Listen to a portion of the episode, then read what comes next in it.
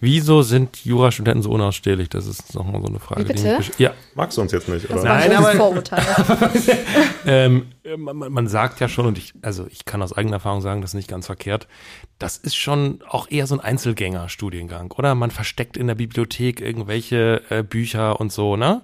Sagt mal ehrlich.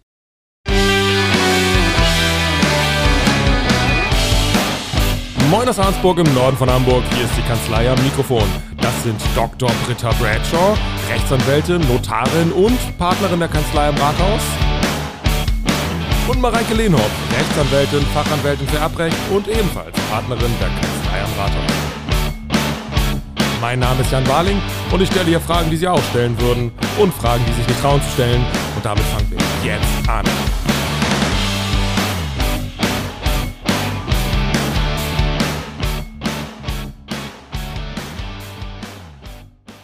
Ja, wir sind wieder da, aber wir ist äh, was komplett anderes heute.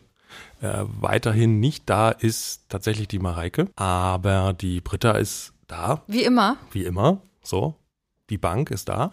so, äh, ja, ich bin auch da, okay. Ähm, aber was viel spannender ist, ist, dass die Sarah da ist und auch, dass der Christopher da sind, die auch hier zu dieser Kanzlei gehören und äh, ja, so verrückt waren, Jura zu studieren und das jetzt sechs Semester tun und hier tätig sind in dieser Kanzlei.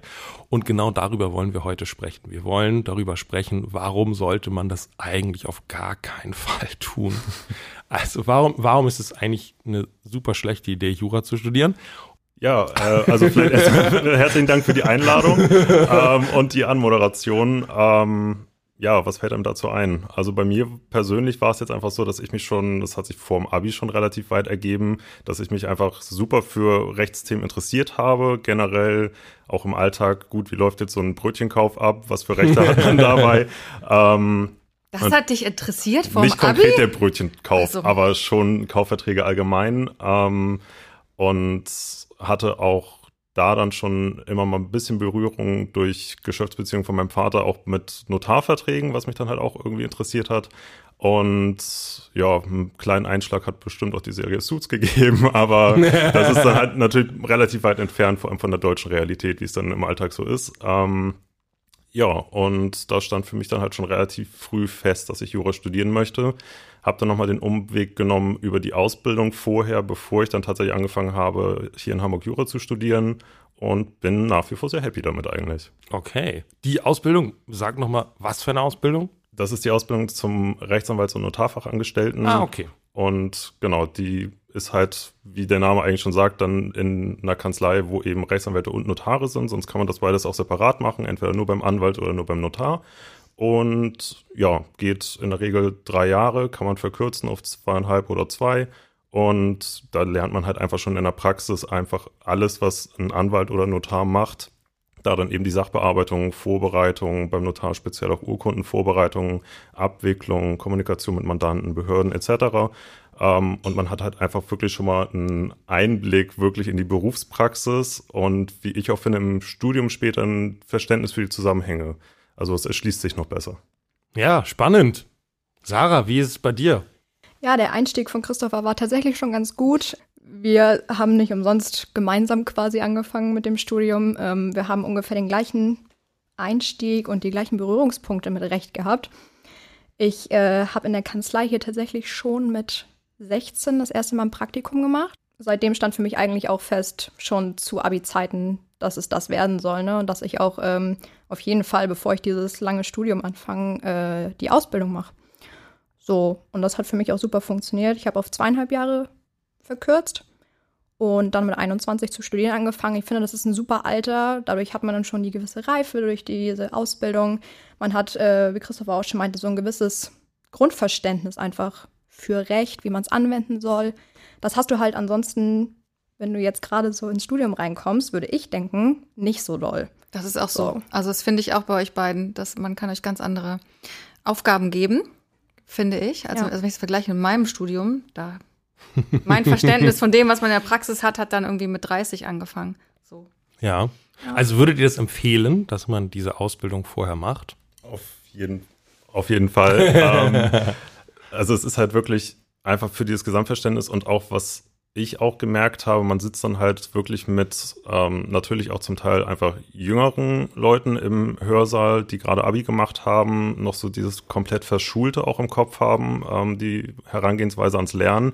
Und die haben dann zum Beispiel das erste Mal ein BGB überhaupt in der Hand. Und wir hatten das dann halt schon irgendwie mindestens zwei Jahre vorher schon mal und wissen, wie man damit arbeitet. Ähm, man kann grob mit Begriffen wie Kaufvertrag, Werkvertrag oder sonstigen Sachen was anfangen weiß vielleicht nicht unbedingt die Norm oder wie man da was subsumiert, aber man hat schon mal so ein Grundverständnis und das hilft schon enorm. Man lernt dann alles nochmal in der Tiefe, was man irgendwie schon mal gehört hat, aber ist schon irgendwie angenehmer, gerade so die ersten ein, zwei Semester.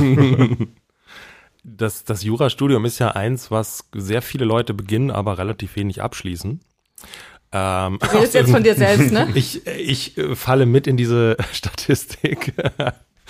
äh, Allerdings äh, nach oben ausreißend. Also die meisten, ich habe es irgendwo gelesen, brechen, glaube ich, so irgendwie, ja, so um euren Dreh, glaube ich, ist der Durchschnittswert. So sechstes Semester, glaube ich. Echt so spät die. erst? Ja, okay. relativ spät und ich war ja wesentlich später. Ähm, aber würdet ihr schon so eine Idee davon haben, woran es liegt dann? Also, dass eigentlich so viele das dann nicht zu Ende führen? Ja, also ich kann mir, ich kann mir an diesem Punkt tatsächlich irgendwie vorstellen, dass viele Leute am Punkt vom fünften zum sechsten Semester einfach ausgebrannt sind. Gut, bei uns ist natürlich auch nochmal eine besondere Situation, weil wir zwei Jahre von zweieinhalb online hatten. Mhm. So, wir haben eigentlich alles das, was an so einem Jurastudium toll ist. Ne? Meine ganzen Chefs haben mir gesagt, genieß das, genieß die Zeit, das wird die tollste Zeit deines Lebens. Und all das, was daran toll ist, das hatten wir nicht. So, das ist, das ist halt dann manchmal so ein bisschen, wo du dir denkst, so, gut, wofür mache ich das? Aber wir wissen halt, wofür wir das machen. Ne? Wir haben uns bewusst dafür entschieden, ähm, nach der Ausbildung das zu machen. Auch mit, äh, auch im Hinblick eben, was du meintest, ähm, dass man abbricht vielleicht. Ja. Es sind einfach mittlerweile zehn Semester Regelstudienzeit. Das ist nicht mal eben, keine Ahnung, das sind keine zwei Jahre, ne? Das sind fünf Jahre und das muss man erstmal durchhalten. Den Willen muss man erstmal haben. So, und da das im Hinterkopf zu haben, dass man eben die Ausbildung hat, dass man nicht zurückfällt und von ganz von vorne anfangen muss. Das äh, erleichtert mich tatsächlich jeden Tag. Immer wenn ich denke so, oh Mensch, ey, das ist echt ärgerlich, ne? Weil du hast halt auch in Jura ähm, nicht am laufenden Band Erfolgserlebnisse. So, du hast einfach auch mal Klausuren, die wirklich scheiße laufen, so und dann Okay, vielleicht kann es auch. nee, Aber das, das muss man an dieser Stelle sagen. Nein, du hast einfach auch Klausuren, die wirklich, wirklich blöd laufen und da kannst du dich noch so gut vorbereiten, wenn, wenn an dem Tag irgendwas nicht stimmt mit dir, dann läuft es halt einfach nicht. So, und damit musst du umgehen können. Und das lernst du in Jura tatsächlich auch irgendwann, ne, mit Niederlagen auch mal umzugehen und dann aber trotzdem weiterzumachen.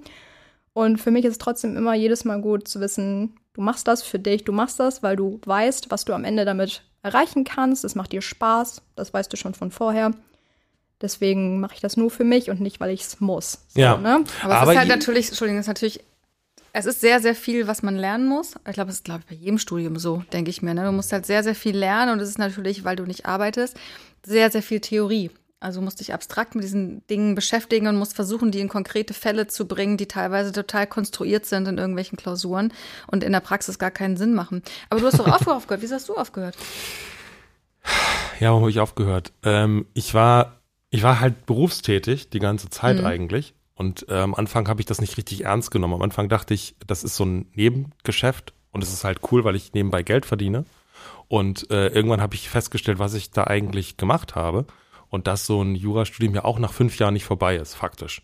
So, ne? Das müssen wir ja quasi auch noch dazu sagen. Ja, klar. Dann schließt sich so eine Referendariatzeit an, dann gibt's ein zweites Examen und dann bin ich ja eigentlich erst fertig. Mhm. Und äh, ich war aus dieser Welt, Student zu sein, so von der eigenen Identifikation komplett raus und habe tatsächlich das, was ihr beschreibt, dieses Endziel gar nicht mehr für mich gesehen.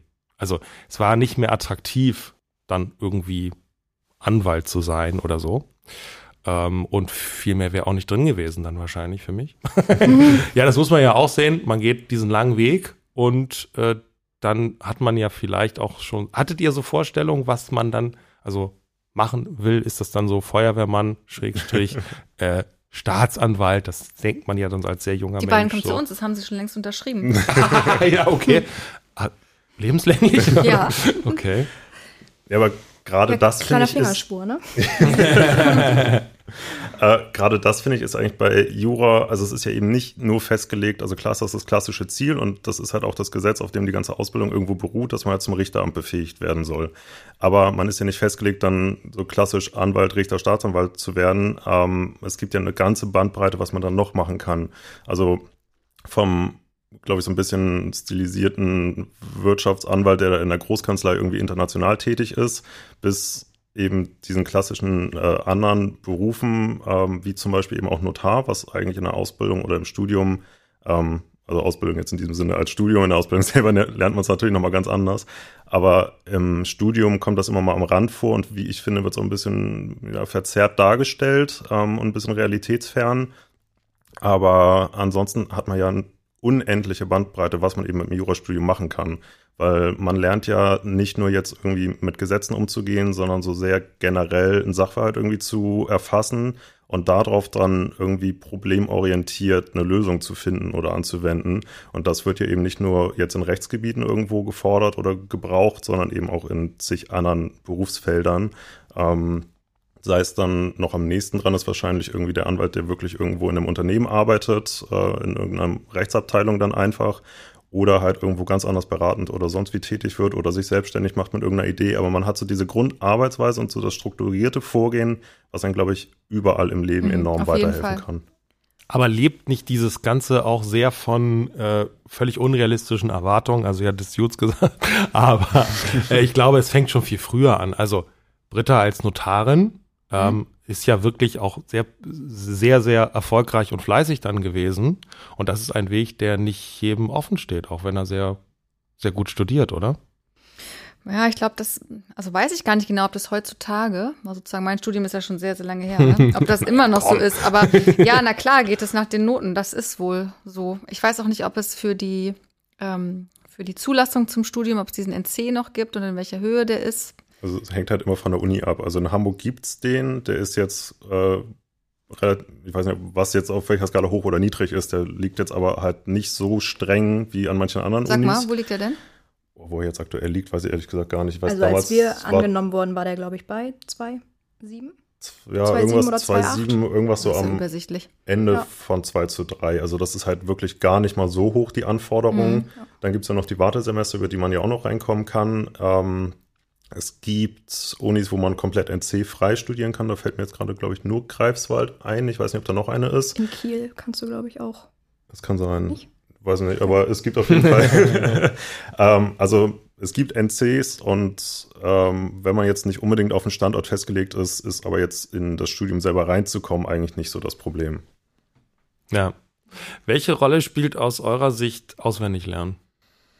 Das hängt ein bisschen vom Rechtsgebiet ab, würde ich sagen. Ja, definitiv. Also, also in Strafrecht zum Beispiel geht es eigentlich zumindest bis zu diesem Punkt, wo wir jetzt mhm. sind, geht es eigentlich grundsätzlich nur ums Auswendiglernen. Es gibt unendlich viele Definitionen, die du musst, also die musst du einfach, ja, die musst du einfach können, so, ne? Ansonsten brauchst du ähm, so ein Gutachten gar nicht anfangen, also so ein, so ein Fall auseinander zu klabüstern, wenn dir die ganzen ähm, Definitionen dazu nicht einfallen. Dann kannst du das Schema noch so gut können, wenn du es nicht mit Inhalt füllen kannst.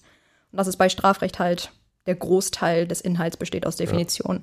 An der Stelle muss man vielleicht nochmal sagen, also das Studium läuft halt so ab, man lernt irgendwie abstrakt ein Thema und es wird aber immer direkt auf den Fall angewendet. Also man lernt jetzt nicht nur von wegen, was ist eine Willenserklärung und wie kommt ein Vertrag zustande, sondern man hat immer irgendwie A geht zum, jetzt nehmen wir mal wieder den Bäcker dann, zum B und kauft da Brötchen und der sagt das und der andere sagt das. Ist da jetzt ein Vertrag zustande gekommen oder nicht? Was für Pflichten folgen dann da draus?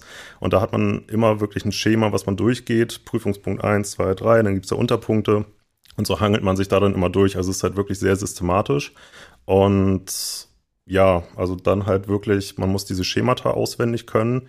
Und dann halt, ja, Strafrecht, sehr viele Definitionen, Zivilrecht dann irgendwo eher weniger. Es gibt dann immer irgendwo mal einen Meinungsstreit, wo man wissen muss, okay, das ist vielleicht irgendwie auslegungsbedürftig, kann man unterschiedlich sehen. Da gibt's die Meinung, da gibt's die und dann entscheidet man selber, welcher folgt man jetzt. Ähm, ja, und auch im Öffrecht, also öffentlichen Recht, alles, was jetzt irgendwie Verwaltung oder sonst was betrifft, ähm, würde ich sagen, auch noch mehr Definition als im Zivilrecht. Ähm, aber sehr strukturiert. Und das ist eben das, viele sagen ja immer, ja, was ist denn da so schwer, man darf doch die Gesetze mitnehmen. Ähm, hängt auch vom Rechtsgebiet Guter ab. Witz. Ja, mhm. äh, kommt direkt nach, das ist auch furchtbar trocken, oder? Ähm, nee, aber das, also viel steht im Gesetz, das hilft dann teilweise auch, halt wirklich mit dem Gesetzestext zu arbeiten, aber es gibt halt so viel, was man dahinter noch wissen muss. Und man muss ja auch erstmal wissen, wo gucke ich, wann ist das anwendbar, was, welche Norm kommt da vielleicht noch dazu, die eine Rolle spielt, die irgendwo in einem ganz anderen Gesetz wahrscheinlich steht und gar nicht auf der nächsten Seite direkt, dass man das einfach so durchlesen könnte. Also kommt noch was dazu, aber es ist ja auch nicht alles nur auswendig. lernen. Nein, und das ist auch das ist eine Übungssache. Und man muss auch keine Paragraphen auswendig lernen. Das sagen ja auch immer, denken auch viele, ne, dass man Gesetze Ja. auswendig lernen muss. Das ist natürlich nicht so. Und das ist letztendlich eine Übungssache, das auswendig lernen. Also ich habe Genau. das nicht als so belastend empfunden tatsächlich. Nein, am Ende muss es halt irgendwann gemacht werden, Mhm. ne? Du musst es halt irgendwann können. Aber ähm, Christopher hat gerade auch Meinungsstreits angesprochen. Du musst halt irgendwann auch zu dem, was du dir da gerade anguckst, eine gewisse Meinung vertreten. Ne? Du hast dann Mhm. unterschiedliche Theorien von der Rechtsprechung, von der Literatur.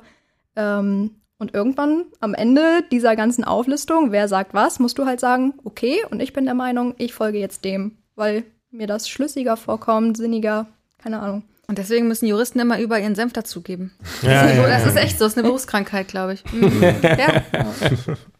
Weil du am Schluss musst du dich immer entscheiden, auch in den Klausuren. Musst du, Genau. musst du, du musst dann irgendwann sagen, okay, ich mache das jetzt so. Ja. Mhm. Ja, Christopher, was du sagtest, die, diese drei Rechtsbereiche, das ist auch schon mal so eine Grundstruktur, glaube ich, für das Studium. Ne? Das können wir unseren Hörerinnen mitgeben. Ne? Stimmt. Dass wir Zivilrecht haben, dass wir Strafrecht haben, dass wir öffentliches Recht haben. Das sind eigentlich so die, die grundsätzlichen Stränge, wie sich das erstmal verteilt. Und gibt es da so Präferenzen bei euch? Dass ihr irgendwie Also- na, besser reinkommt in gewisse Bereiche? Ja, bei mir glaube ich schon relativ eindeutig Zivilrecht. Ähm, also ich finde die anderen beiden auch spannend, ähm, aber Zivilrecht finde ich dann irgendwie, weiß nicht, es packt mich dann irgendwie mehr. Also es hängt vielleicht auch wieder mit der Ausbildung zusammen und dass ich halt auch gerade den notariellen Bereich extrem spannend finde und da sind zwar auch dann immer mal andere Normen aus anderen Rechtsgebieten, die auch einschlägig sind, ähm, aber schon sehr viel Zivilrecht und ja, doch, also würde ich schon eindeutig beantworten mit Zivilrecht. Ja, ich glaube, ich werde auch bei Zivilrecht, so was die persönliche Präferenz betrifft, was einem leicht fällt, ist dann nochmal so eine andere Geschichte, ne? Also das ändert sich bei mir aber auch von Zeit zu Zeit immer wieder. Manchmal finde ich Strafrecht leichter, sage ich mal. Manchmal finde ich sogar öffentliches Recht leichter als Zivilrecht, ne? Weil im Zivilrecht hast du halt auch nochmal von der Struktur kann es variieren, ne? Also es ist nicht dann so ein vorgeschriebenes Schema X und da ist es zum Beispiel beim öffentlichen Recht schon so, ne? Dann hast du, du musst es halt nur auswendig, also das Schema auswendig lernen und kannst es abarbeiten. Und beim Zivilrecht ist das eben häufig nicht so. Deswegen Zivilrecht wäre schon Präferenz, aber fällt nicht immer am allerleichtesten. Sag doch vielleicht noch mal, was eigentlich öffentliches Recht ist. Das ist ja vielleicht doch ein bisschen abstrakt für den einen oder anderen. Ja, öffentliches Recht sind ja alle Streitigkeiten, ähm, oder zumindest habe ich es jetzt gerade so gelernt, die einen, die einen Hoheitsträger einseitig berechtigen und verpflichten. Sprich zum Beispiel eine Behörde, ne, wenn du ähm, jetzt mal am Beispiel Baurecht, ähm, wenn du auf, du hast ein Grundstück und willst darauf was bauen, dann hat die Behörde aber quasi ähm, die Kompetenz zu sagen, aber nur nach den Richtlinien, ne? Und dann muss so ein Bauantrag gestellt werden und die Behörde entscheidet, dann kriegst du die Baugenehmigung, kriegst du sie nicht. So, und da ist halt, ähm, da ist halt der Bürger auf der einen Stufe und ähm, eine Behörde auf der anderen so. Und das ist dann quasi öffn das ist eine öffentlich-rechtliche Streitigkeit, wenn es da zum Beispiel vor Gericht geht. Mhm. Genau. Aber auch alle Rechtsbeziehungen insgesamt zwischen Bürger und Staat. Also auch die Grundrechte fallen ins öffentliche Recht, das ganze Organisationsrecht des Staates, wie werden Gesetze gemacht, ähm, was da, ne, wonach richtet sich das, ob die Länder oder die, der Bund zuständig ist, alles das fällt ins öffentliche Recht. Genau, und eben auch, also die Verwaltung, wo jetzt zum Beispiel das Baurecht dann auch dazugehörte, diese ganzen Geschichten, wenn man Verwaltungsakt irgendwie bekommt, Finanzamt auch gerne mal. ähm, und halt alles irgendwie mit diesem Überunterordnungsprinzip, wo man halt als kleiner Bürger quasi vom großen Staat steht und da irgendwie dann aber doch gerne mal Rechte hätte. Ja. Okay, also wir haben die drei Stränge, das haben wir schon mal sortiert. Ähm, vielleicht nochmal so generell im Ablauf des Studiums. So ein bisschen klang es wahrscheinlich schon an. Referendariat, erstes, zweites Staatsexamen, aber fehlt auch der Weg dahin. Jetzt seid ihr ja so auf dem Weg. Wie strukturiert sich das Studium über die Semester? So grob. Boah, das ist ehrlich gesagt Sehr umfangreich. Ja, und also, vor allem sehr unterschiedlich. Also wir können ja jetzt, also wir studieren ja beide in Hamburg Mhm. ähm, und es ist von Uni zu Uni Ah, ist okay. das halt das Curriculum immer wieder ein bisschen anders. Also wir schreiben jetzt eine Zahl X Hausarbeiten und Klausuren über das ganze Studium hinweg, während in Frankfurt zum Beispiel schreiben die, glaube ich, ja, wie rum war das? Entweder deutlich weniger Hausarbeiten und mehr Klausuren oder andersrum. Auf jeden Fall variiert das stark. Ähm, ja, aber wir können halt sonst für uns mal, also man fängt halt mit dem Grundstudium an ähm, das ist in der, also ist vorgesehen für erstes bis drittes Semester. Mhm. Man hat aber Zeit, das bis zum Ende des fünften Semesters abzuschließen, damit man nicht wieder rausgeworfen wird. also das ist so die einzige Schwelle, die man bestehen muss. Man hat da pro Rechtsgebiet, glaube ich, drei Klausuren und eine Hausarbeit im Grundstudium. Und das verteilt sich dann halt auf die drei Semester. Und wenn man da was nicht besteht, hat man aber die Zeit bis zum fünften Semester das alles zu bestehen und dann darf man weitermachen, solange man will. Ähm, es gibt dann immer irgendwie so Gerüchte von Leuten, die da irgendwie seit 20 Semestern irgendwo studieren, ähm, einfach weil sie Student sein wollen. ähm, genau, das ist dann so Grundstudium, wo man überall so die Grundlagen lernt, sowas wie im Zivilrecht, BGB, den allgemeinen Teil, eben wie kommen Verträge zustande, was dann später auf die ganzen speziellen Rechtsgebiete irgendwie immer noch anwendbar ist. Und das gleiche eigentlich Verwaltungsrecht allgemeiner Teil im öffentlichen Recht, Strafrecht allgemeiner Teil im Strafrecht dann.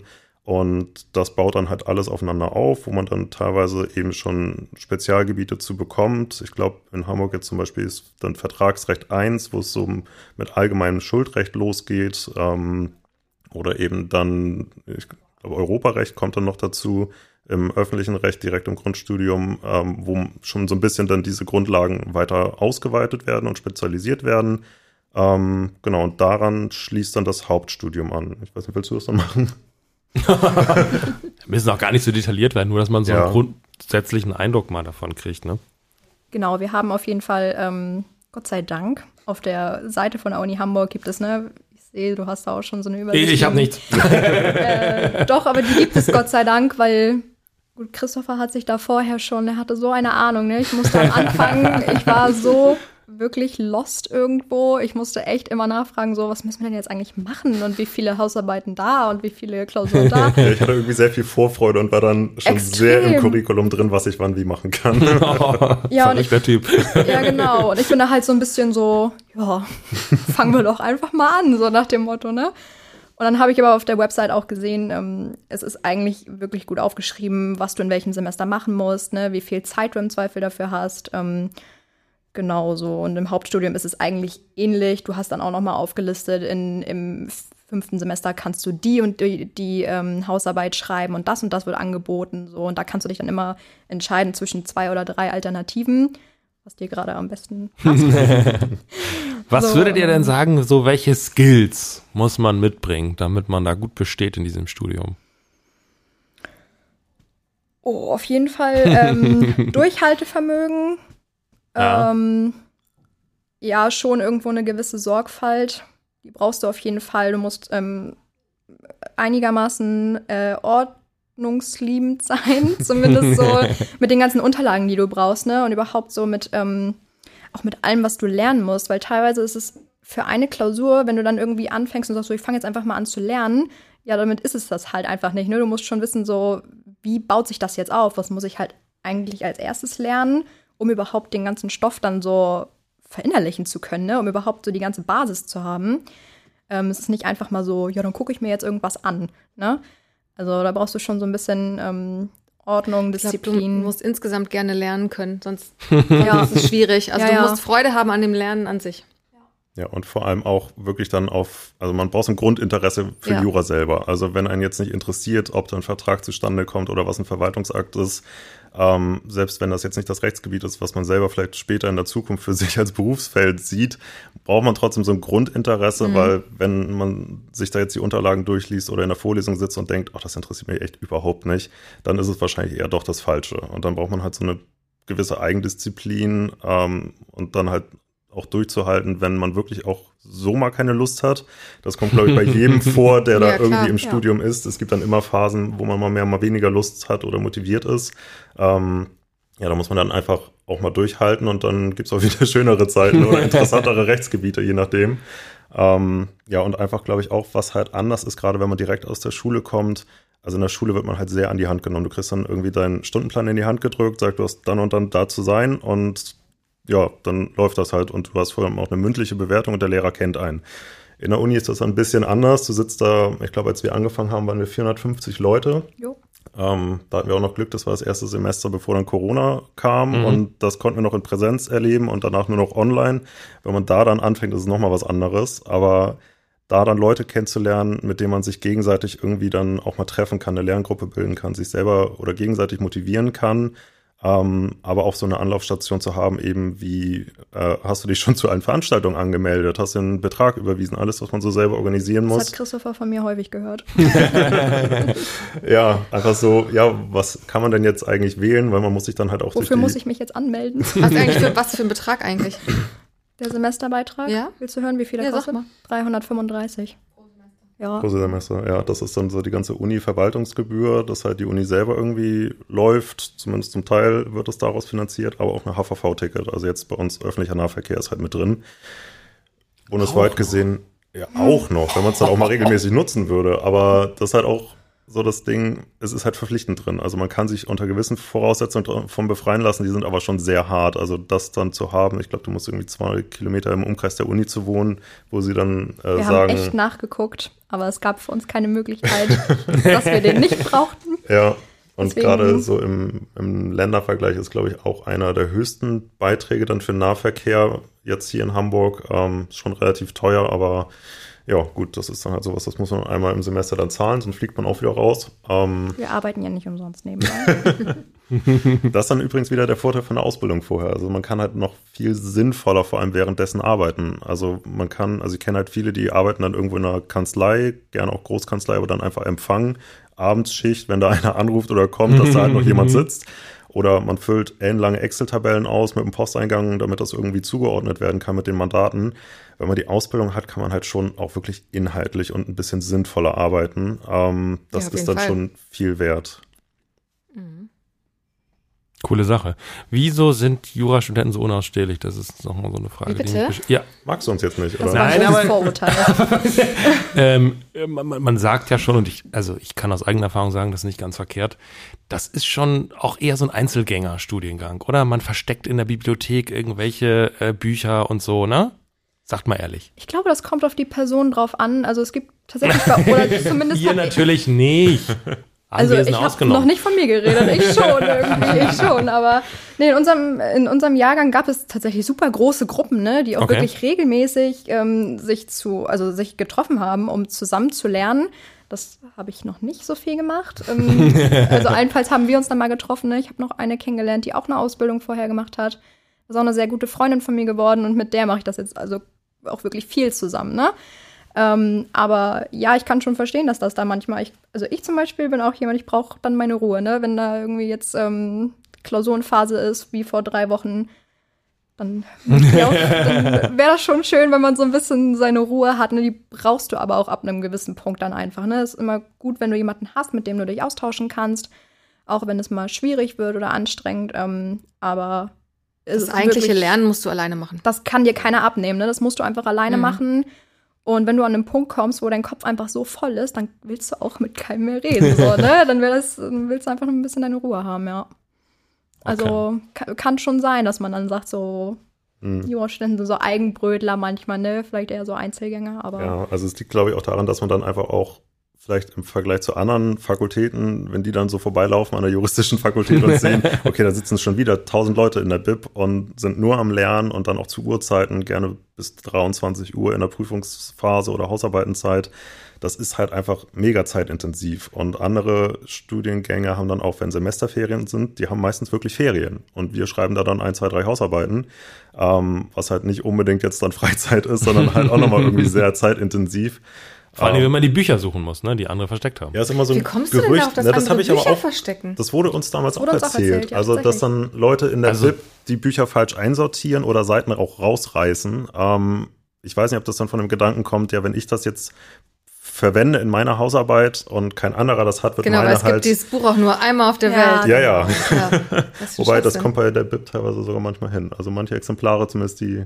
Ja gut, aber wenn du, wenn du merkst, es fehlt eine Seite in dem Buch, ja, Seite 566 mhm. fehlt, dann hast du vielleicht auch die Idee, dass die vielleicht wichtig ist und dann besorgst du das Buch irgendwo anders. Ja, aber das ist halt auch also, nochmal mehr Aufwand. Aber das ist halt, also das ist zumindest so, wie ich mir das jetzt erklären könnte. Also, dass dann halt Leute sagen, weil es wird schon so ein bisschen teilweise bewertet, So, du hast halt Korrekturassistenten, die deine Arbeit dann korrigieren. Und wenn der jetzt zehnmal die Lösung sieht und dann kommt der Elfte mit noch was Speziellerem und was kein anderer gesehen hat, na klar wird das dann besser bewertet. Aber da das draus resultiert, ob jetzt wirklich Bücher versteckt werden oder Seiten rausgerissen werden, das habe ich zumindest selber noch nicht mitbekommen und ich habe auch alle Bücher bisher gefunden, die ich brauchte. Aber Und auch noch keine versteckt. Also ich muss auch nochmal sagen, dass das Lernen, das ist das eine, aber wenn ich jetzt so zurückblicke, klar hat man viel gelernt irgendwie, aber ich habe das gar nicht als so negativ in Erinnerung, muss ich sagen. Im Rückblick sieht alles schön aus. Nee, ist es, ist es wirklich. Und ich kann mich auch nicht daran erinnern, dass ich mal bis 23 Uhr in der Bibliothek war, völlig abwegig. Aber das ist ja immer Unterschied. Es gibt auch Anwälte, die arbeiten bis 23 Uhr, das mache ich auch nicht. Also ich glaube, da ist jeder auch so ein bisschen, muss gucken, wie das für ihn am besten passt. Aber ich habe auch noch mal eine Frage. Ist das immer noch so, ähm, dass am Schluss wirklich nur die Examensnote zählt? Das heißt, das, was man jetzt für die Scheine macht, also bei uns hieß es immer, ne, gutes Pferd springt nicht höher als es muss. So vier, vier Punkte ist vollkommen Ja, ausreichend. Und genau, und dann irgendwann vom Examen fängt man dann mal an zu, zu lernen. So. Ist das immer noch so? ja, mehr oder weniger. Also bis- Schwerpunkt zählt Genau, schon, Schwerpunkt zählt noch, aber halt Grundstudium, was wir eben meinten, erstes bis drittes Semester, dann das Hauptstudium, was in der Regel nochmal zwei Semester sind, das zählt alles überhaupt nicht. Also es ist halt nur für einen selber, wie gut man dann später vorbereitet ist oder was man halt alles noch aufholen muss später. Ähm, aber die Noten interessieren letztendlich keinen, außer man bewirbt sich in der Zeit für ein Praktikum und die wollen die Noten sehen. Aber fürs Examen ist das vollkommen egal. Und dann gibt's halt äh, den Schwerpunkt, den man als universitären Prüfungsteil halt dann absolviert. Nochmal zwei Semester, da schreibt man auch Klausur, Hausarbeit und eine mündliche Prüfung, zumindest halt wieder in Hamburg. Das zählt dann bei uns zu 30 Prozent in die Examensnote Ah, okay. rein. Aber da ist auch so, dass viele Kanzleien das am Ende rausrechnen, weil sie halt bundesländerübergreifend äh, vergleichen wollen. Mhm. Da ist, zählt der Schwerpunkt halt überall anders und dann rechnen sie ihn raus und nehmen nur die Examensnote. Soll eventuell auch geändert werden, aber bis das mal passiert, keine Ahnung. Ähm, ja, aber dann ist schon so, dass eigentlich nur die Examensnote zählt, mit Ausnahme des Schwerpunkts. Und das sind dann vier Klausuren immer noch? Erstes Examen? Mm, Nee, sechs sind es bei uns. Auch wieder von Bundesland zu Bundesland, aber bei uns sind es, glaube ich, sechs mit vier Zivilrecht, zwei Öffrecht und eine Strafrecht müsste es sein. Wo man auch schon wieder so ein bisschen den Fokus oder den Schwerpunkt merkt, dass halt Zivilrecht irgendwie deutlich wichtiger ist. Mhm. Hm. Gut, dann wollen wir enden, wie wir immer enden, mit einer Schätzfrage. das ist Betretenes Schweigen. Und äh, ja, ich, ich habe mir überlegt, ich frage euch mal was Destruktives. Wie, wie, äh, wie viel Prozent bei der ersten staatlichen Prüfung durchfallen? Das könnte man ja als Student schon mal gehört haben. Ähm, ja. Jetzt bundesweit oder ja, 32. Britta bietet 32 Prozent. Das ist ganz schön viel, ne? ja, bei Ja, schon. Durchfallquote, also man besteht ja auch noch mit vier Punkten. Ja, lass, lass mal so, so 26 Prozent sagen. Ich hätte jetzt irgendwas um die 20 gesagt. Ja, kommt doch hin. Ja. Gucken, was mein schlauer Zettel sagt. Oh, Oh Gott. 27,94. Boah, nicht schlecht. Ihr seid aber alle, Nicht muss man schlecht. schon sagen, recht nah dran. Und das ist trotzdem natürlich relativ traurig, ne? Ja, schon. Weil es ziemlich viel sind. Und wenn man bedenkt, wie wenig übrig bleiben, das hatte ich auch irgendwie im Jahr angeguckt. Aber du kannst das Examen ja auch nochmal machen, ne? Einmal darf man wiederholen, beziehungsweise Ja. wenn man in der Regelstudienzeit ist, hat man ja den sogenannten Freischuss, dann darfst du theoretisch nochmal wiederholen. Ähm, aber das wird meistens eher genutzt, wenn, also entweder wenn man es wirklich braucht oder wenn man mit der Note unzufrieden ist, weil das ist natürlich nochmal mega aufwendig, Mhm. Ja, dann total. einfach zum Spaß das quasi nochmal für die Verbesserung zu machen. Ja. Wenn man so bedenkt, 100.000 ungefähr studieren so jedes Jahr Jura. Da sind nur ungefähr 10.000 nachher überhaupt bei der Prüfung dabei.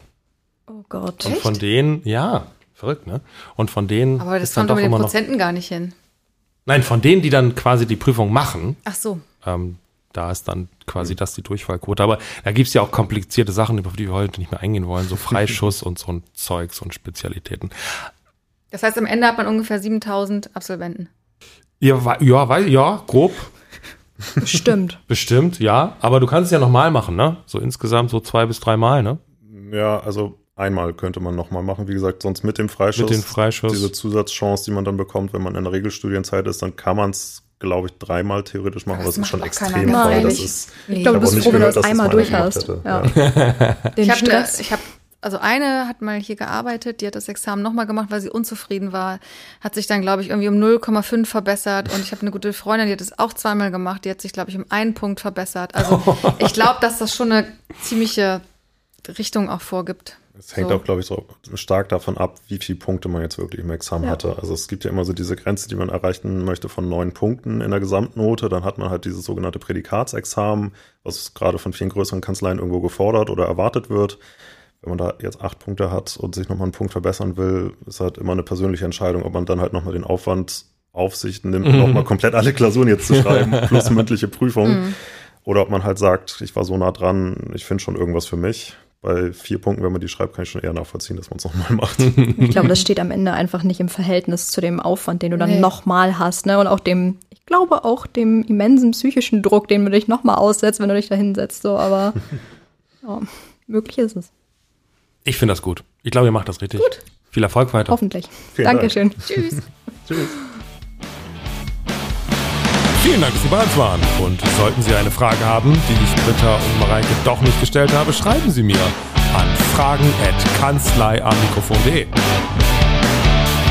Um keine Folge zu verpassen, abonnieren Sie unseren Podcast. Bis zum nächsten Mal. Tschüss und bleiben Sie neugierig.